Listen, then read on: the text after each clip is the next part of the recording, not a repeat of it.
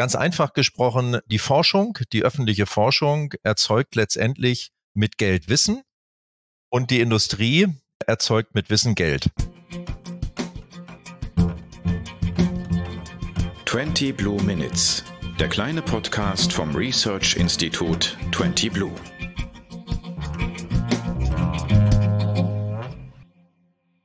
Hallo und herzlich willkommen. Mein Name ist Anja Mutschler und ich habe da mal eine Frage. Und zwar heute an Professor Wirschbohn von der Martin-Luther-Universität Halle. Hallo, Herr Wirschbohn. Hallo, Frau Mutschler. Ich freue mich, dass Sie hier sind. Wir sind uns äh, beruflich kürzlich sozusagen zum ersten Mal begegnet und ich habe Sie mit meinem Podcasterinnenblick identifiziert als einen guten Gesprächspartner zu einer Frage, die mich die letzten Monate umtreibt.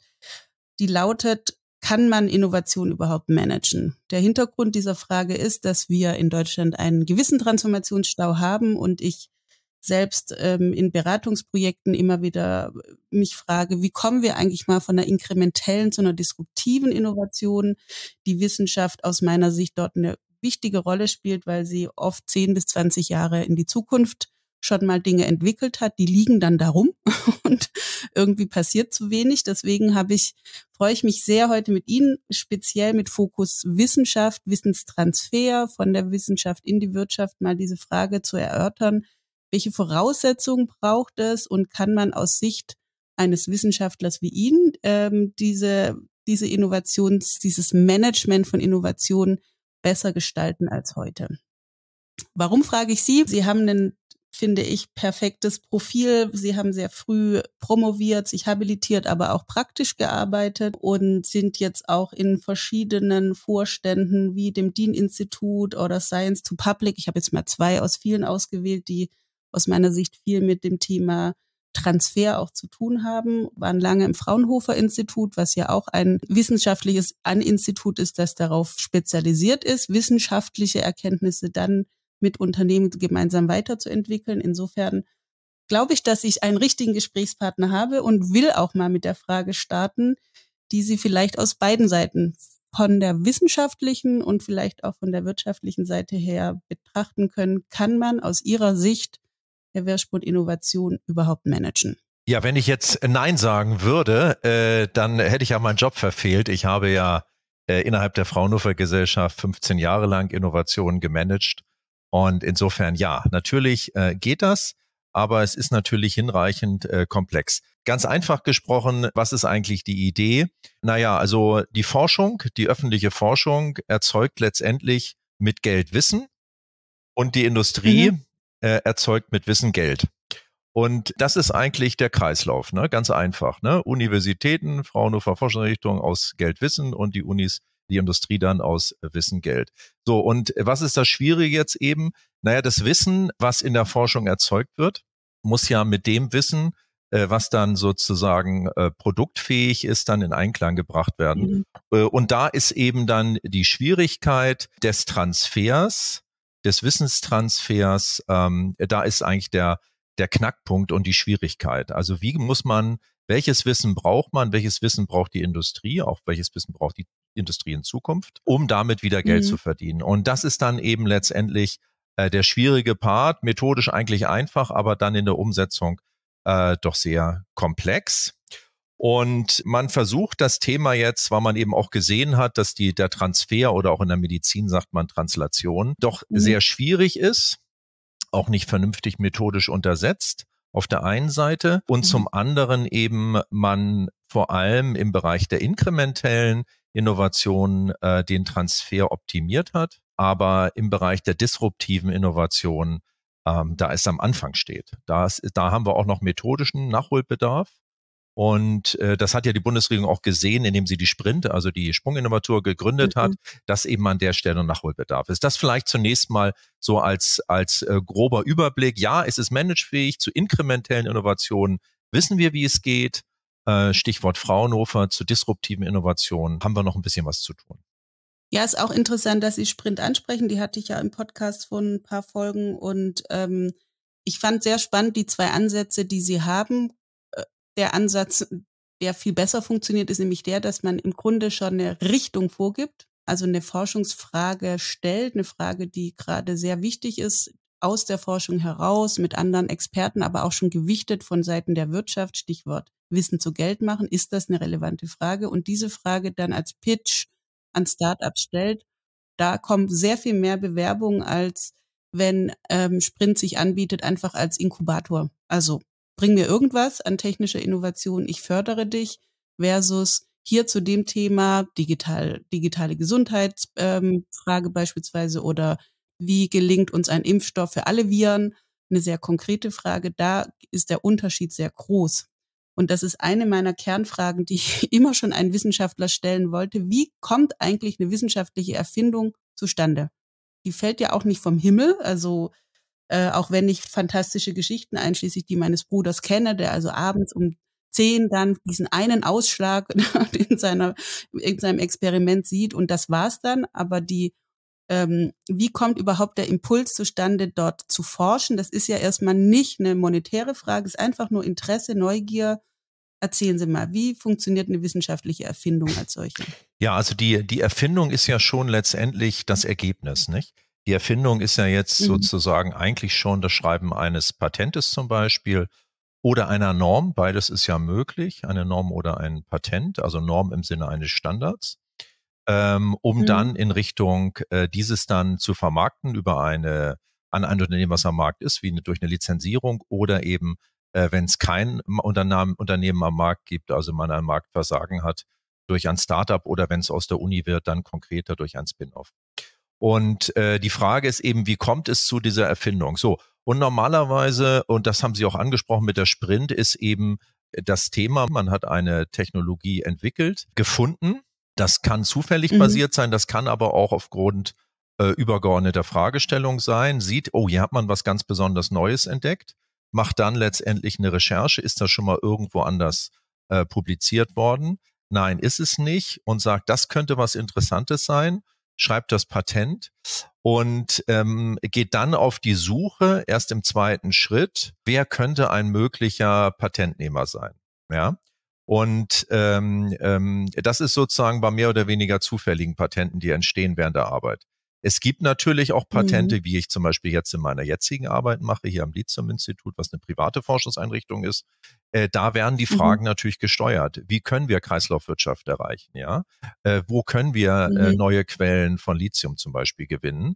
Da werden die Fragestellungen aus dem Markt vorgegeben. Ja, das heißt, der Markt ah, ja. gibt Fragestellungen vor und wir werden dann darauf gesetzt, uns dazu Gedanken zu machen. Also es gibt beides. Es gibt sozusagen die, äh, die sozusagen, wir sagen da ja aus Neugier, ja, also erkenntnisgetrieben mhm. sind, ja. Und es gibt natürlich äh, die äh, Innovationen, die auftragsgetrieben sind. Weil ein Auftraggeber sagt, schaut euch das mal an, gibt es da ein paar Ideen oder wie kann ich CO2 ansparen und so weiter und dann kommt man auf, auf neue Ideen. Beides gibt es. Die Fragestellungen, die aus der Industrie kommen, typischerweise, sind allerdings natürlich inkrementeller Natur. Ein Unternehmen hat ein Problem, geht auf eine Forschungseinrichtung und sagt, könnt ihr mir das Problem lösen? Und es kann dabei sein, dass da etwas bei rauskommt, äh, was letztendlich eine, eine Innovation, eine Erfindung bedeutet ja, wenn es wirklich was Neues ist. Das sind aber dann typischerweise ja. schon Dinge, wo ein Produkt im Markt ist und man dieses Produkt verbessern möchte äh, oder es an neue Anforderungen anpassen möchte, weil die Regulation sich ändert. Und das würden wir ja so allgemein als inkrementelle Verbesserung machen. Die disruptiven, also wo wirklich neue Erkenntnis geschaffen wird und man wirklich was ganz Neues entdeckt, das kommt dann meist wirklich aus der Forschung, ist normalerweise, ist meine Erfahrung, nicht in Projekten entstanden, sondern wirklich aus der Grundfinanzierung. Das ist ganz entscheidend, weil die Projekte ah, ja. haben das Problem ja, dass man immer einen Meilensteinplan schreiben muss, wenn ich ein Projekt mache. Und wenn ich den Meilensteinplan schreibe, dann ist ja eigentlich schon klar, was das Ergebnis ist und dann kann ja auch eigentlich keine Erfindung mehr dahinter stehen. Deshalb sind bei mir persönlich meine Erfindungen eigentlich nicht in Projekten entstanden, sondern immer außerhalb von Projekten, indem man äh, sozusagen äh, Ideen hat, die man so weiterentwickelt hat. Also Projekte, öffentlich geförderte Projekte, ist mein persönlicher Eindruck, ist sozusagen eher nicht zielführend. Was ein wirklich schönes Statement ist, auch die Grundlagenforschung weiter zu fördern, denn ähm, der Stichwort Impact, äh, die Förderlandschaft äh, der Wissenschaft hat sich da ja auch ein wenig verschoben. Also meiner anekdotischen Evidenz folgt zumindest, hat die Grundlagenforschung auch oft ein Problem, ähm, Finanzierung zu bekommen. Interessant finde ich, dass aus Ihren Aussagen für mich auch ein Bild entsteht, dass die große disruptive Innovation, um die es mir jetzt hier und ich glaube auch in vielen Projekten gerade allgemein geht, genau diese auch zeitlosere, also das ist, glaube ich, ein ganz wichtiger Faktor. Es ist nicht auf ein Ziel hin orientiert, es ist auch nicht auf eine Zeit hin orientiert, Art der Forschung ermöglicht. Habe ich das richtig nein, verstanden? Nein, das haben Sie nicht ganz richtig verstanden. Ich habe nur gesagt, dass die Erfindungen, ich habe noch nicht über Innovationen gesprochen, ich habe über Inventionen gesprochen. Wir müssen jetzt mal trennen. Ich habe über mhm. Erfindung, über Invention gesprochen. Wir sind noch nicht bei Innovation. Also die Invention, die Erfindung, die sozusagen disruptive Innovation ermöglichen, das meinte ich, die kommen meist aus der Grundlagenforschung. Aber wenn ich eine klassische Invention, also eine Erfindung aus der Grundlagenforschung in den Markt bringe, dann habe ich immer das Problem äh, des sogenannten Product Market Fits. Das heißt, Technologie oder Produkt sucht Markt. Äh, das ist die Problematik. Es ist wirklich was ganz Besonderes, aber man weiß nicht genau, wofür man das anwenden soll. Ja?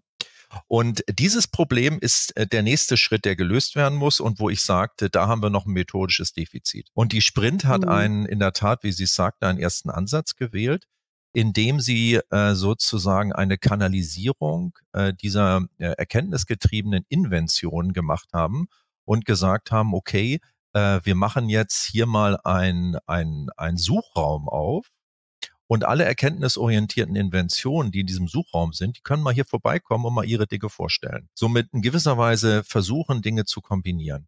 Äh, ich würde persönlich aus meinem Erkenntnisstand einen Schritt weitergehen und das nennt sich heute Venture Building. Ist ein relativ neue, neuer, neuer Denkansatz, ähm, der so aus der Berliner IT-Szene kommt, den man aber auch meiner Ansicht nach weiterdenken kann. Und das ist sozusagen das Venture Studio. Das heißt, ähm, ich habe einen Suchraum, mhm. wo ich sage, in diesem Suchraum gibt es aktuell ein Marktversagen. Das heißt, ich habe keine Akteure, keine konventionellen Akteure, die in diesem Markt aktiv sind. Aber es ist klar, dieser Markt wird in Zukunft äh, sehr wichtig sein, aus Gründen der Nachhaltigkeit, aus Gründen der Digitalisierung, der Demografie oder was auch immer, wo eben die disruptiven äh, Aktivitäten gerade stattfinden. Und äh, da ist ein Suchraum und diesen Suchraum eröffne ich und dann versuche ich sozusagen die ähm, erkenntnisorientierten Inventionen äh, mit diesem Suchraum zu matchen. Ja? und äh, hier so ein, ein, ein, ein Gebilde zu machen, was ganz anders ist, denn es ist ja so ein Top-Down-Startup dann und eine Top-Down-Innovation. Ja. Genau. Das ist im Moment der Ansatz, der ausprobiert wird. Die Sprint hat damit angefangen. In Berlin äh, ist ein sehr bekanntes Unternehmen, was das im IT-Bereich macht, Merantix, ähm, die sich mit diesen Themen mhm. beschäftigen und wo man sozusagen übers äh, Venture Studio, also sozusagen ein Venture Building macht. Also ich baue letztendlich für einen Zielraum ein Zielmarkt, wo noch kein Unternehmen ist, sozusagen ein Unternehmen und sauge alle relevanten erkenntnisorientierten Patente, die irgendwie eine Zeit lang so rumgedümpelt haben, zusammen und die bringe ich hier zusammen. Und das heißt natürlich gegebenenfalls auch, ähm, dass äh, der Erfinder nicht der Gründer ist. Ne? Das ist natürlich dann ein Ergebnis daraus. Ne? Auch das ist noch etwas, was Schwierigkeiten teilweise mit sich bringt. Aber das ist so mhm. der Stand aktuell, würde ich sagen, wo man im Bereich der Sprunginnovation oder bei der sozusagen bei den disruptiven Innovationen mhm. aktuell steht äh, und wo man gerade experimentiert, ob man das methodisch ähm, äh, besser mit diesen Denkansätzen zusammenbringt. Braucht es dafür dann eine neue Art von Gründer, Gründerin, weil es ist ja erkenntnisgetrieben ähm, an einer bestimmten Stelle noch? Gibt's diese, gibt's diese Leute schon? Weil wenn ich an klassische Start-up-Gründung denke, ist der Geldfaktor da aus meiner Sicht sehr, also das skalierbare Produkt sehr schnell im Vordergrund, äh, während ich bei der Wissenschaft die Scheu, sich mit dem Thema Markt, ähm, ja, Marktgängigkeit meiner Erfindung sich zu beschäftigen, immer noch als, ja, also eine Scheu empfinde. Brauchen wir da noch einen neuen Typus Nee, Gründer. wir brauchen einen neuen Typus ja. Unternehmen. Ich weiß gar nicht, ob wir den Gründer brauchen. Also ähm, in mhm. der Tat sprechen Sie ein zweites Problem an das spiegelt sich auch dann in dem gesellschaftlichen Wandel wieder. Also die normalen Startups sind natürlich auf skalierungsfähig, aus auf Multiples entsprechend und sind, wie ich immer sage, Venture-Kapital basiert. Ja. Aber mhm. die jungen Gründer, wenn sie jetzt auch zum Beispiel jetzt, sage ich mal, im Bereich Nachhaltigkeit, Klima äh, sehen, die Aktivisten, die sind ja nicht zwingend jetzt daran interessiert, Millionär zu werden, wie so der klassische Gründer ist sozusagen, ja. sondern diesen Impact. Und ich nenne diese Innovationen im Impact, äh, äh, diese Unternehmen Impact Startups. Ähm, das heißt, die haben den Impact im, im Fokus. Das können auch andere Rechtsformen sein. Das können Genossenschaften zum Beispiel sein. Das heißt nicht, dass das mhm. Geschäftsmodell was dahinter steht, jetzt keine, keine Gewinne erwirtschaftet, aber die Gewinne äh, fließen zurück ins Unternehmen und man hat ein gemeinsames Ziel, was man gibt. Auch da ist man am Anfang zu sehen, wie sehen die neuen letztendlich die Impact-getriebenen Unternehmensformen aus. Das ist auch eine rechtliche Gestaltung. Mhm. Man kennt das so ein bisschen aus dem genossenschaftlichen Betrieb. Äh, das ist ein Modell, muss aber nicht zwingend das einzige sein. Auch da ist man am Anfang, ich hatte dazu auch äh, intensiv, intensiv auch mit einigen Kollegen, auch mit Dietmar Hauhoff äh, mal eine Interzeit lang mal dazu gesprochen, wie bekommt man eigentlich junge nachhaltigkeitsorientierte Wissenschaftler dazu, die eben nicht diesen, diesen Venture-Kapital-Drive haben, letztendlich ähm, hin, um diese Impact-getriebenen Unternehmen, wenn Sie wollen, eigentlich die neuen Familienunternehmen sind das ja eigentlich. Ne? Also die neuen Familienunternehmen, Family, eigentlich genau, Fremde, genau, korrekt, ja, genau, richtig, die, die neuen, also die Impact getriebenen Unternehmen, wie kriegen wir die eigentlich auf die Straße? Auch da sind wir ein bisschen am Anfang zu gucken, was sind A, die richtigen Rechtsformen, die dahinter stehen, B, ja. wie sehen Finanzierungsoptionen aus, Finanziers wollen Multiple haben, das heißt, das sind für solche ja. Unternehmen natürlich sehr unattraktive, das heißt, die brauchen eine stärkere öffentliche Förderung oder aber eben eine stärkere Fremdfinanzierungskomponente durch Banken, mhm. die können auch durch ein EIF, mhm. also durch öffentliche Banken wie KfW oder EIF eventuell äh, mhm. gehebelt werden, äh, solche Möglichkeiten, um das Risiko von, von, von klassischen Privatbanken zu reduzieren. Also da sind wir am Anfang, aber ich denke, dass sich da viele geradezu Gedanken machen, dass man sieht, dass die Innovationsforscher da dran sind. Und ich bin mir sicher, das ist für diese Art sozusagen diesen Wandel Richtung wirklich dieser nachhaltigen, ja, familienunter ähnlichen Unternehmen, wobei die Familie dann eben eine große Community ist, ne?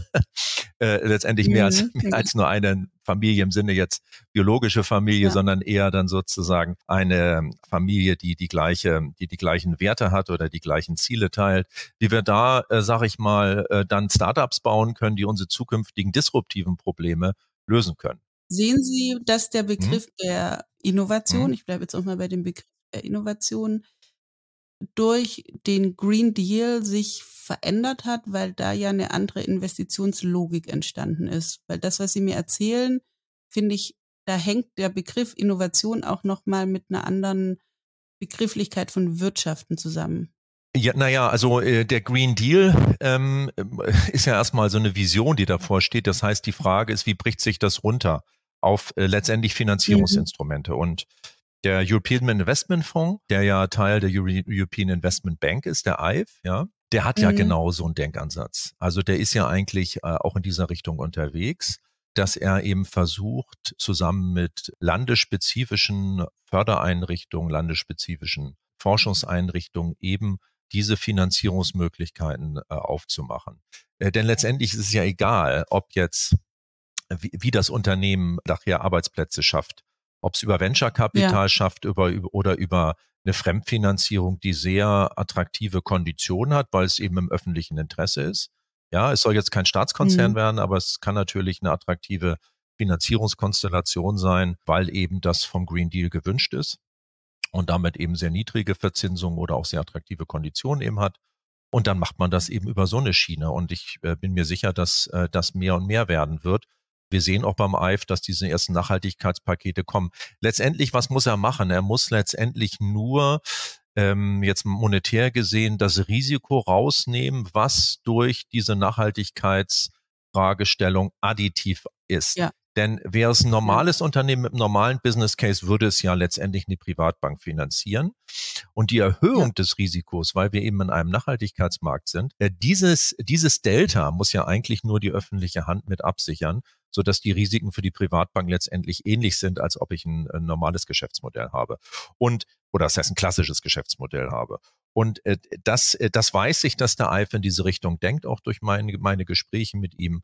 Und es gibt ja auch privatfinanzierte wie die Breakthrough Energy Ventures von Bill Gates und so, die genau diesen Denkansatz haben. Und diese Breakthrough Energy Ventures sind ja auch aktiv, auch in Europa jetzt, äh, und machen genau diese, diese, diese, diese Hebelwirkung äh, dass sie das Delta des Risikos letztendlich finanzieren. Sie nehmen meine Frage vorweg, weil ich sie natürlich auch nochmal da sie ja auch in Mhm. USA und ähm, in, glaub, in Mhm. Südkorea haben sie eine Gastprofessur, wenn ich das äh, richtig Mhm. ähm, Genau. gesehen habe. Dort sehen Sie ja andere Märkte, wissenschaftlich, wirtschaftlich, Transfermärkte. Gibt es Dinge, Sie haben es ein bisschen angerissen jetzt mit Bill Gates, die wir jetzt hier in Europa, sage ich mal, weil ich glaube, es ist nicht ein rein deutsches Phänomen, lernen können in Bezug auf diese Innovations, aufs Innovationsmanagement? Ja, also äh, das ist sehr unterschiedlich, muss man sagen. Südkorea und USA, das sind sehr unterschiedliche Kulturen. Die USA sind gar nicht so viel besser letztendlich bei der bevölkerungsbezogenen Mhm. Startup-Quote. Und äh, die haben, sind einfach nur sehr viel mehr und haben einfach sehr viel mehr Venture-Kapital als wir, weil das traditionell so ist. Das heißt, die können sich mehr Fehlschüsse erlauben.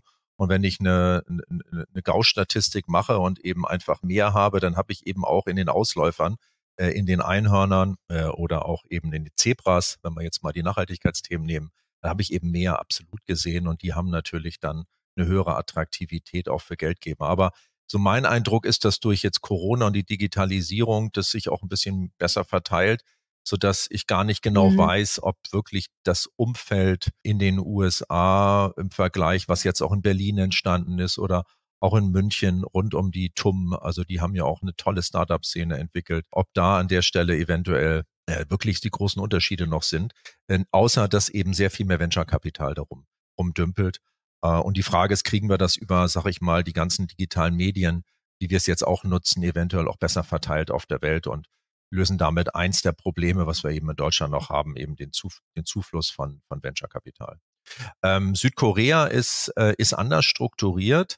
Die sind ja äh, interessanterweise haben die die höchste F&E-Quote in ganz auf der ganzen Welt. Mhm. Ähm, die liegt ja, ähm, ich glaube aktuell bei über viereinhalb Prozent des BIPs. Und wir sind ja nur gerade bei drei. Das heißt, die gehen da deutlich stärker rein, sowohl die Unternehmen, aber auch der Staat natürlich. Und die haben äh, im Prinzip wenn man sich mal die Transfers anschaut, letztendlich wie der Wissenschaft, Wissenstransfer geht, da gibt es ja letztendlich sieben, sieben Kategorien, wenn Sie so wollen, wie man Wissenschaftstransfer machen kann und die nutzen ein bisschen anderen Weg. Äh, Wir haben ja gerade sozusagen, also das, der klassische, wir haben wir gerade besprochen, ist Ausgründung oder Lizenzierung. Ein anderer ist Ja. natürlich der Transfer über Köpfe. Und das ist natürlich etwas, was in Korea sehr, sehr gut läuft. Wir haben eine sehr hohe Anzahl an Wissenschaftlern und einen sehr, sehr guten Mhm. Austausch zwischen der Akademie und der Industrie. Also die gehen da hin und her. Leute aus der Industrie werden Professoren in der Akademie und, äh, und umgekehrt. Und durch diese hohe Durchlässigkeit ist letztendlich da ein sehr hoher äh, Transfer möglich. Und äh, das ist die Mhm. große Stärke. Die ist bei uns ja durch unser akademisches System ein bisschen schwächer ausgeprägt. Äh, und die Mhm. leben, ist mein Eindruck jedenfalls aus meiner Zeit dort, ich war gerade jetzt Ende Juli dort, dass der Transfer über Köpfe, das heißt die Kontakte letztendlich der Professoren in die Industrie sind bestens, weil meine Doktoranden sind da, beziehungsweise der Kollege, der hier gerade neben mir sitzt, also mein Kollege jetzt in Korea, Mhm. äh, der kommt, ist gerade von Mhm. Samsung rübergekommen und macht jetzt noch mal Mhm. zehn Jahre äh, Professor an der Universität am Kentech, wo ich bin, wo es um nachhaltige Technologien geht. Und äh, da ist ein Mhm. höherer Mhm. Austausch und damit schaffen die das letztendlich auch eine hohe Innovationskraft zu kriegen über die äh, Strukturtransfer über Köpfe. Und so ist das ein bisschen unterschiedlich in den unterschiedlichen Ländern. Die Startup-Kultur in den in Korea ist nicht so stark ausgeprägt, muss man sagen, äh, wie, wie jetzt in Ah ja. Deutschland oder in Mhm. den USA. Ähm, da sind sie noch am Anfang, wissen aber, dass sie da auch stärker werden müssen. Also das ist auch auf der Agenda in Korea, aber da sind sie eher hinter Europa und hinter, äh, hinter den USA natürlich. Hm. Interessant. Ja, wir kommen langsam zum Ende unseres Podcasts. Super spannend. Ich werde Ihnen sicherlich off the record dann, ähm, wir sehen uns ja vielleicht noch mal ein paar Fragen stellen. Ähm, zuletzt würde mich im Rahmen dieses Podcasts interessieren, ob Sie eine Empfehlung haben für Unternehmen, die sich für wirklich bahnbrechende Erfindungen interessieren, eine Disruption auch brauchen und ähm, suchen danach in der Kooperation mit Wissenschaft. Was müssen solche Unternehmen mitbringen, damit so ein Transfer gelingt? Was brauchen die? Was sind gute Voraussetzungen? Worauf müssen sie sich vielleicht auch einlassen? Der, äh, der Transfer in die, in die, in die in Unternehmen, die Märkte bedienen, der ist eigentlich sehr gut in Deutschland. Deswegen haben wir auch mit die besten und leistungsfähigen Verbrennungsmotoren. Das hat auch ganz viel mit Kooperation zu tun zwischen Forschung und Industrie. Und das, das läuft gut über die ganzen klassischen Kanäle, die wir haben, Vertragsforschung, Ausgründung, mhm. Lizenzierung, Transfer über Köpfe, Nutzung der Infrastruktur, Wissenschaftskommunikation und natürlich noch. Aber VW hat den E-Motor nicht früh Ja, aber das lag daran, dass das ein neuer Markt ist den kannten sie nicht. Das war keine Inkrement, genau. da mussten sie einen Sprung machen. Und das mhm. Thema, was mhm. Sie ansprechen, ist jetzt, wie kann ein Transfer passieren in einen Bereich, einen Marktbereich, wo aktuell die Akteure selber noch nicht sind und sie auch nicht wissen, ja. ob sie in diesem Bereich wirklich in Zukunft Geld verdienen. Und das kann eben, und dafür gibt es eben letztendlich die Startups und Ausgründungen. Die nehmen letztendlich das mhm. Risiko von Unternehmen, von, von klassischen Unternehmen, sozusagen eine Markterkundung zu machen, weil Ausgründungen sind ja letztendlich Markterkundungen. Hat er Erfolg, hat er nicht Erfolg? Ja, und ich kann den großen Konzernen nur empfehlen, äh, mehr in Ausgründungen zu investieren, weil damit erfahren sie auch extrem viel über die Märkte. Tesla war ein Startup-Unternehmen und und alle, die dort investiert haben, haben sicherlich viel erfahren über den Markt. Und wir sehen das auch mhm. hier in, in, in Deutschland zum Beispiel. Ähm, ich will mal ein Beispiel nennen, weil das bekannt ist. Aber die Firma Total ist ein Ölkonzern, ja. Und die haben sehr frühzeitig mhm. zum Beispiel äh, in die Firma Sunfire, das ist bekannt, investiert. Das ist ein Elektrolyseurhersteller. Die kannten den Markt nicht. Und, äh, und äh, durch das Unternehmen haben sie den Markt kennengelernt und äh, sind jetzt ganz weit vorne im Bereich der, des grünen Wasserstoffs, der grünen Moleküle, Methanol, auch dadurch, dass sie über Sunfire sehr viel Informationen bekommen haben. Also ich kann Unternehmen nur empfehlen, ja. wenn sie in ja. Zukunftsmärkte wollen, wo sie sagen, okay, das ist eigentlich jetzt keine inkrementelle Innovation mehr, sondern das ist wirklich was Neues. Ja. Geht über Startups, geht über Spin-offs, also sozusagen mit Know-how von Universitäten, investiert da rein, schaut euch die an, ähm, schaut, wie die im Markt agieren, wie der Markt reagiert und zur Not kauft die dann später oder äh, äh, mhm. oder ähm, oder wenn es nichts ist, äh, dann war es eben nichts, dann habt ihr investiert, aber das ist besser als eine Marktforsch Marktstudie, äh, weil auch eine Marktstudie hat irgendwo ihre Grenzen und eine Ausgründung auch als anteilige Marktstudie zu sehen, kann ich persönlich nur empfehlen. Und dann hätten wir auch wiederum mehr Venture-Kapital in Europa, wenn die Unternehmen in diese Richtung denken würden und würden auch einen Schritt weiterkommen im Vergleich zu den USA. Perfektes Schlusswort. Herr Werspun, ich danke Ihnen sehr für Ihre Zeit. Das war, glaube ich, zumindest für mich sehr erhellend. Ich hoffe auch für euch, die zugehört habt. Ihr findet in der Reihe 20 Blue Hour einige Podcasts, die sich derzeit mit der Frage beschäftigen, kann man Innovation überhaupt managen? Ich hatte heute einen Wissenschaftler, der diese Frage für mich perfekt beantworten konnte, was die Wissenschaft dort für eine Rolle spielt und wünsche einen schönen Nachmittag. Wir haben den 15. August um 14.39 Uhr. Das sage ich nur sicherheitshalber, falls in einer Woche jetzt was Wichtiges passiert ist und wir uns irgendwo überholt haben vom Wissen, aber das glaube ich nicht. Herr Werspun, vielen Dank. Ja, herzlichen Dank. Den kleinen Podcast 20 Blue Minutes findet ihr überall dort, wo es gute Podcasts gibt. Und natürlich bei uns auf 20.blue. Bis bald.